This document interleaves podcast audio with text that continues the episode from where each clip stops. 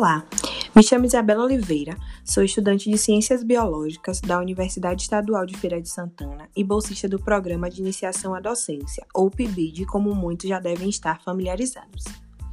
Então, vou falar um pouco para vocês sobre os Objetivos de Desenvolvimento Sustentável, um conjunto de 17 objetivos propostos pela ONU para serem cumpridos até 2030.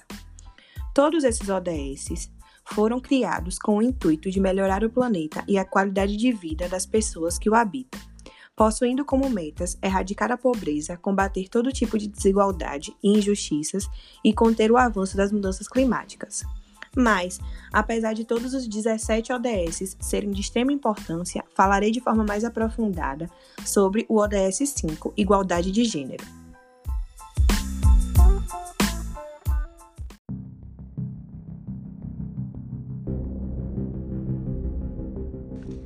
O Objetivo de Desenvolvimento Sustentável 5 fala sobre igualdade de gênero e visa empoderar todas as mulheres e meninas.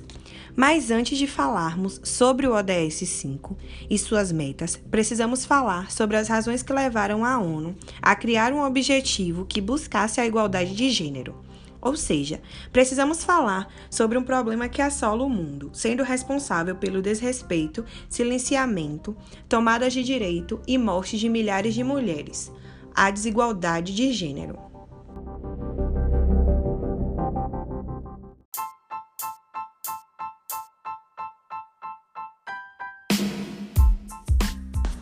Durante muito tempo, as mulheres foram excluídas dos espaços públicos, ficando sob o domínio dos homens. Homens esses geralmente da sua família, podendo ser pai, irmão ou marido.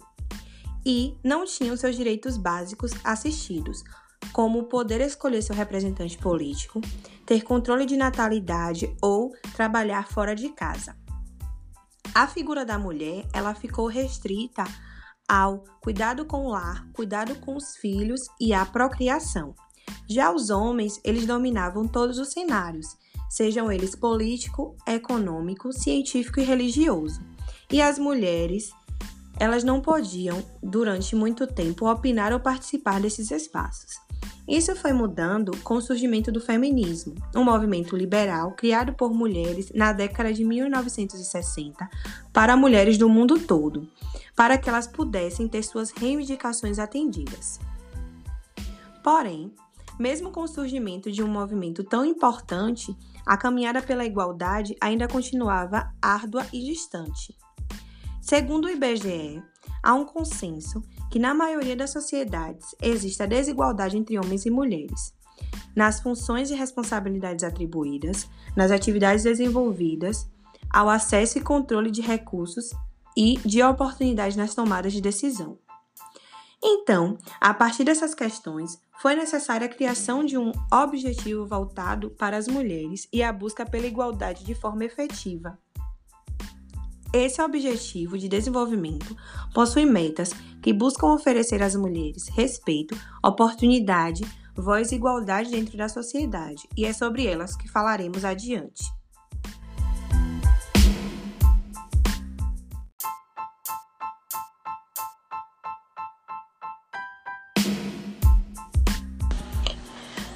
Como foi dito anteriormente, a ODS 5 visa alcançar a igualdade de gênero e empoderar todas as mulheres e meninas. Essa ODS é composta por várias metas para nortear e monitorar a busca por essa igualdade e empoderamento.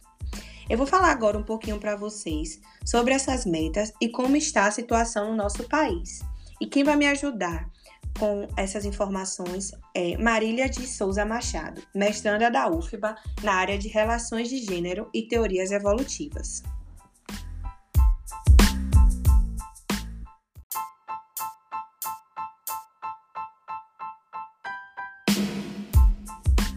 Olá, gente. Meu nome é Marília Machado, sou mestranda na UFBA na área de Relações de Gênero e Teorias Evolutivas Vim aqui, né, para falar as metas para vocês. E como primeira meta, temos como acabar todas as formas de discriminação contra todas as mulheres e meninas em todas as partes.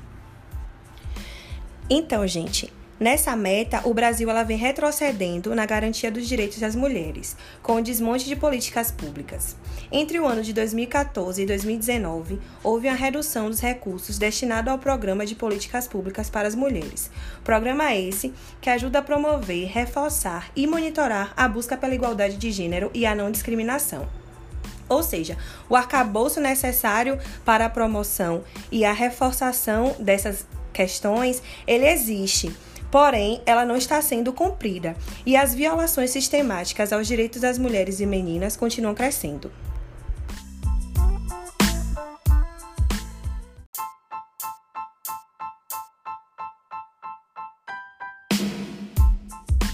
Temos como segunda meta eliminar todas as formas de violência contra todas as mulheres e meninas nas esferas públicas e privadas, incluindo o tráfico e a exploração sexual e de todos os tipos no país, a situação é grave, pois estima-se que entre 16 e 20 milhões de mulheres tenham sofrido algum tipo de violação.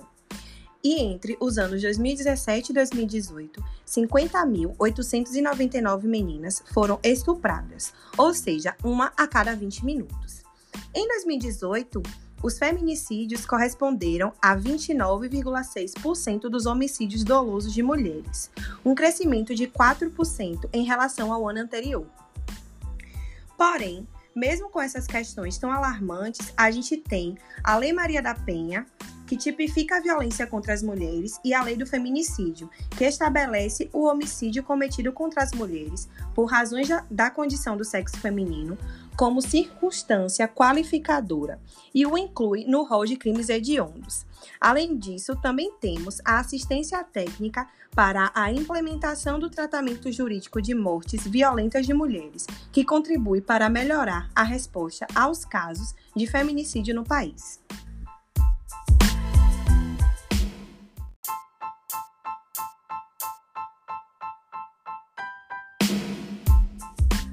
Temos como terceira meta eliminar todas as práticas nocivas, como os casamentos prematuros, forçados e de crianças e mutilações de genitais femininas. Recentemente, foi sancionada uma lei que proíbe o casamento de pessoas menores de 16 anos, o que impede formalmente, mas não verifica se está sendo cumprida. Ou seja, existe a lei lá, porém elas não verificam se estão cumprindo, ou seja, se tem crianças menores de 16 anos se casando colocando o Brasil como quarto lugar no mundo em números absolutos de casamento infantil, com 36% das mulheres casando antes dos 18.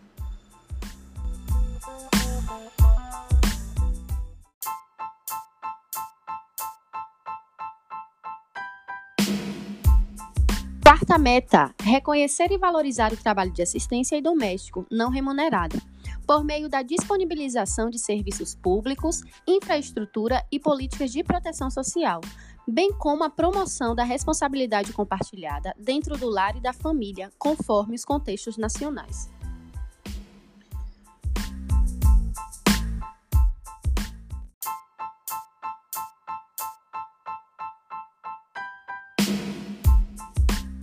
Segundo a Oxfam, o valor monetário global de trabalho não remunerado por mulheres a partir dos 15 anos é de 10,8 trilhões de dólares ao ano. Essa questão ainda é invisível ao ponto de vista das políticas públicas voltada para essas mulheres, que gastou 12 bilhões de horas ao ano em trabalhos domésticos e cuidando de crianças, idosos e doentes.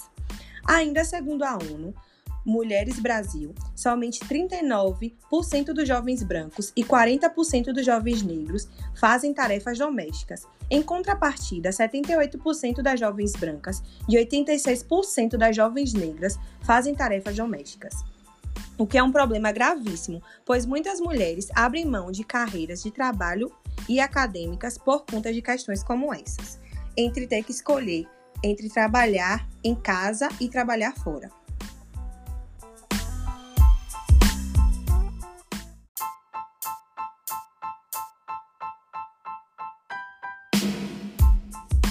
Como quinta meta, temos que garantir a participação plena e efetiva das mulheres e a igualdade de oportunidades para a liderança em todos os níveis de tomadas de decisão na vida política, econômica e pública. A lei para cotas, ela existe e é cumprida apenas formalmente pelos partidos, que lançam candidaturas sem viabilidade e sem suporte. O Brasil ocupou em 2019 a posição 141 no ranking de representação feminina em parlamentos nacionais, com 14,62% de mulheres na Câmara de Deputados e 13,58% no Senado. Apesar de serem 52,68% do eleitorado brasileiro, as mulheres foram apenas 31,8% das candidaturas nas eleições de 2018, indicando um avanço da participação das mulheres no cenário político. Parabéns a nós mulheres, né? E o Brasil está entre os 70 países do mundo que alcançaram paridade entre homens e mulheres para papéis técnicos e profissionais, com cerca de 40% dos papéis de liderança preenchidos por mulheres.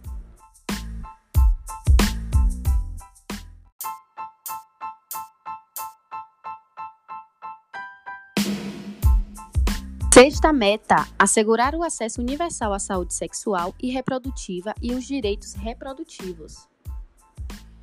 Então, gente, segundo o IBGE, de cada 10 jovens entre 15 e 19 anos grávidas, 7 são negras e 6 não trabalham e nem estudam. Não há estudos oficiais recentes sobre a proporção de mulheres que tomam decisões informadas sobre a sua saúde sexual e reprodutiva, mas os dados mais recentes dizem que entre 2010 e 2016, quase 5 milhões de mulheres realizaram aborto de forma insegura e 92% das crianças e adolescentes que sofreram violência sexual são meninas.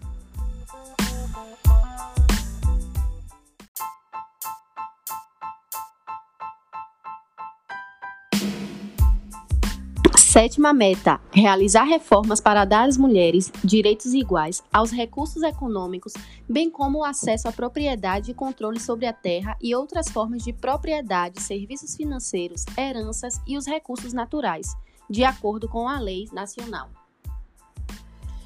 A enorme concentração fundiária no Brasil, o aumento dos conflitos por territórios e da violência contra as mulheres do campo associadas à falta de suporte de financiamento adequado e aos impactos de, dos desastres ambientais e econômicos, levam a uma análise de retrocesso. Porém, existe a Coordenação Nacional de Articulação das Comunidades Negras Rurais Quilombolas, que nos ajudam nessa luta, nessa meta. A CONAC segue na luta diária pela demarcação dos territórios e soberania do povo quilombola no país, e principalmente na vigília constante para que as leis sejam cumpridas a favor daqueles ou aquelas que dela necessitam. Para a CONAC, coletivo de mulheres, não existe luta quilombola sem a participação feminina, onde dialogam sobre o que querem no processo de regularização fundiária, a gestão do território, a educação quilombola, moradia, saúde da mulher, geração de renda e valorização das produções culturais e artesanais locais, contribuindo para a luta feminina.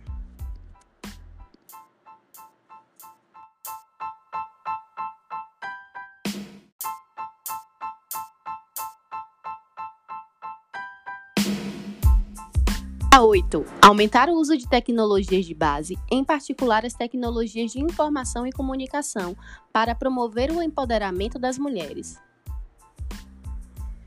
Essa meta é de extrema importância, porque a gente precisa disseminar a informação para que todas as mulheres do mundo elas consigam ter essas informações, consigam se empoderar e lutar pelos seus direitos. Mas no nosso país não há dados concretos, pois essa meta é monitorada através da quantidade de aparelhos eletrônicos por pessoa dividida pelo sexo. Como não é possível esse monitoramento, não é possível saber como anda o desenvolvimento nessa meta no nosso país.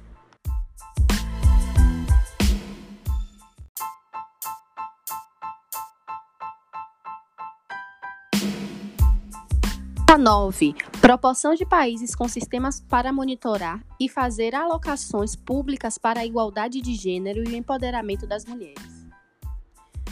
Assim como a Meta 1 também está em retrocesso, pois os programas de políticas públicas voltados para essas questões estão sofrendo desmonte e não estão sendo investidas, o que é um problema, pois a gente continua sem um controle para saber aonde estamos nessa caminhada em prol da igualdade de gênero.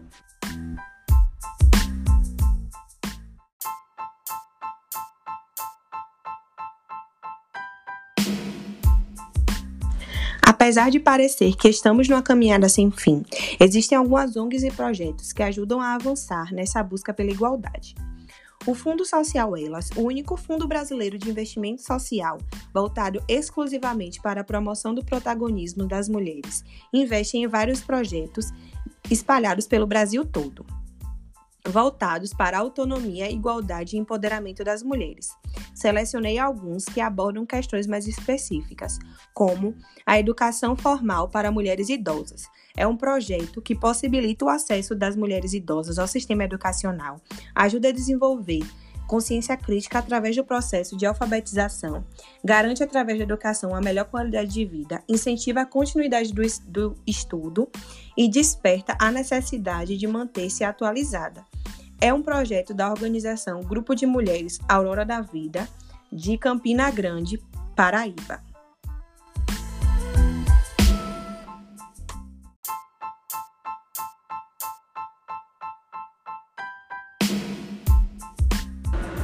Outro projeto importantíssimo é o da Associação Nacional das Baianas de Acarajé, Mingau Receptivo e Similares, de Salvador.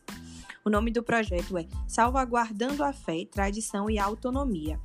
E eles ajudam a fortalecer a representatividade das lideranças feministas locais e incentivam a participação das mulheres nos espaços de poder do município de Salvador, em especial as mulheres negras.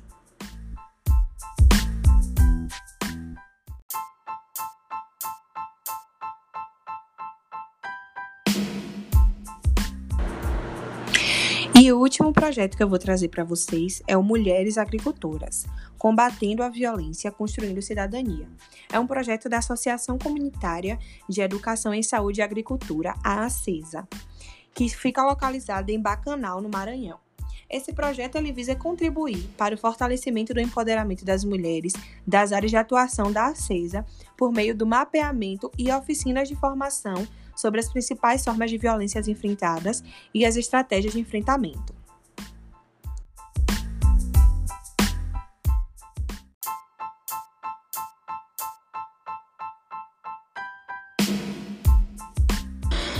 Então, gente, esses projetos, eles são projetos financiados pelo Fundo Social Elas, né? E são projetos aqui do Nordeste mesmo que esse, esse fundo ele ajude projetos no, em todas as regiões, eu escolhi esses três daqui do Nordeste por ser do Nordeste, pela representatividade, por serem de extrema importância, porque ambos abordam pontos distintos, que é a educação de mulheres idosas, a inserção de, de mulheres na, nas posições de poder e o último foi sobre as mulheres na agricultura. Então são questões distintas e ao mesmo tempo importantíssimas, né? Porque empoderam mulheres em níveis diferentes e muito importantes. Porque mostra que, por mais que seja uma, uma mulher idosa, ela pode sim desenvolver o senso crítico, continuar estudando, conseguir tirar, ter o diploma dela, conseguir ter informação. Do mesmo jeito, as mulheres é, ascendendo em espaços de poder. Então, quanto mais a gente criar projetos para empoderar mulheres, mais a gente vai estar tá ajudando a nossa sociedade a evoluir. Então, eu achei muito importante trazer um pouquinho disso para vocês. E esse fundo social, eles têm um site onde vocês podem ajudar, onde vocês podem se informar sobre outros projetos daqui da nossa região e de outras regiões do país. Então, é muito, muito, muito importante e muito legal o que eles fazem.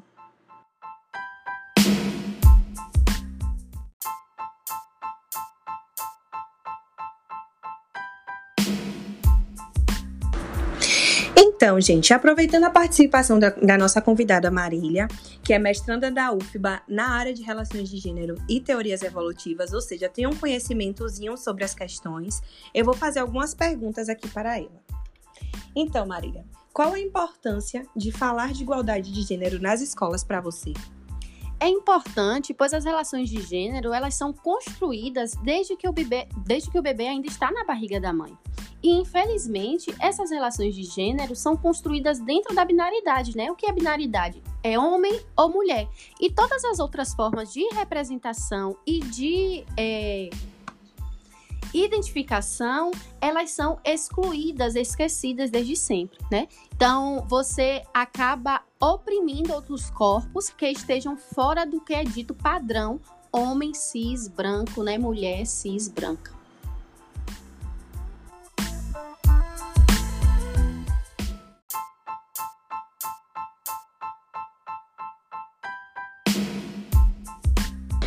Então, Marília, é possível falar de igualdade de gênero através dos conteúdos de biologia? É muito possível, gente, muito mesmo. Eu trabalho com turmas de sexto a nono ano e a gente acaba discutindo é, sobre gênero do sexto ao nono ano, né? Fora que no ensino médio é, as possibilidades elas se abrangem né? Então, e para além disso, é super necessário, para além de possível, é necessário demais.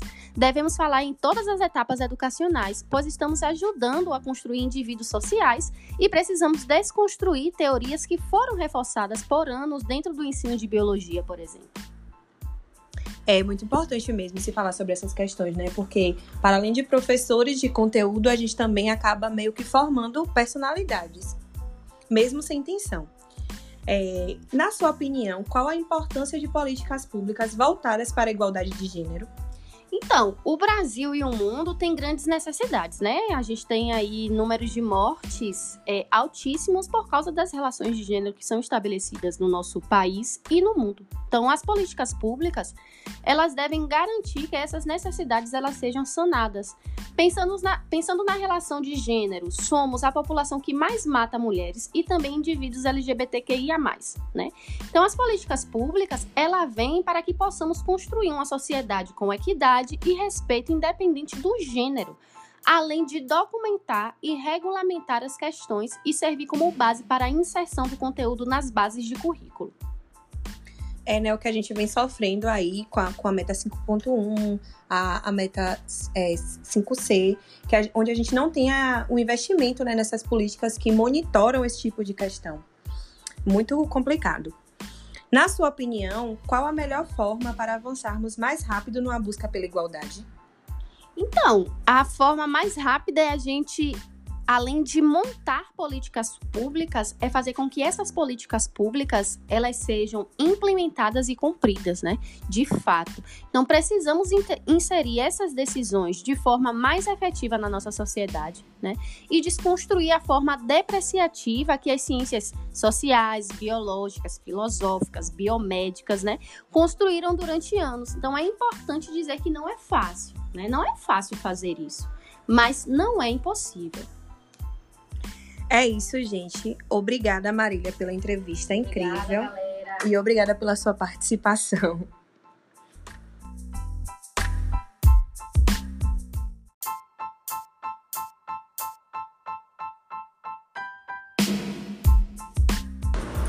Então, gente, para eu encerrar e para eu poder me despedir de vocês, é importante que esses diálogos sobre igualdade de gênero saia do campo diálogo e passe a ser algo concreto, construído. É importante que todos se juntem nessa jornada para que possamos alcançar a tão esperada igualdade de gênero. É necessário financiar adequadamente políticas públicas de preservação e redução da violência de gênero, que possa contribuir para o monitoramento das situações das mulheres e meninas no Brasil. Aprovar leis que visem o fim da violência e promovam a igualdade, é necessário também políticas que trabalhem a sexualidade nas escolas e que cobrem de todos os espaços a inserção e representatividade das mulheres de fato. Para finalizar, eu deixo com vocês a fala de Malala, uma ativista feminista paquistanesa. Nós só percebemos a importância de nossa voz quando somos silenciadas. Então, gente, é um dever de todos nós buscarmos por essa igualdade e para que todas nós mulheres tenhamos voz, os nossos direitos respeitados e as nossas vidas preservadas. Obrigada por me ouvirem e até a próxima.